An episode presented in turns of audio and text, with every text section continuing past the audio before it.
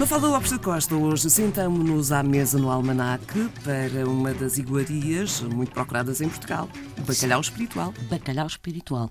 E, tal como o nome indica, é um prato de bacalhau. E para além deste ingrediente principal, o bacalhau espiritual inclui também leite, ovos, farinha, cenoura ralada, manteiga, azeite, queijo ralado, coentros picados, noz moscada e sal e pimenta. E o bacalhau é cozido em leite e este leite é guardado para fazer depois o molho bechamel. E este prato é relativamente recente em Portugal, é até muito recente. Surgiu em 1947 no Palácio Nacional de Queluz, pela mão da Condessa de Almeida Araújo, que, ao inaugurar um novo restaurante, o Cozinha Velha, foi inspirar-se em França para criar novos pratos. E o objetivo era criar receitas sofisticadas e isto para fazer jus, obviamente, ao imponente espaço do restaurante no Palácio, mas para também utilizar produtos nacionais.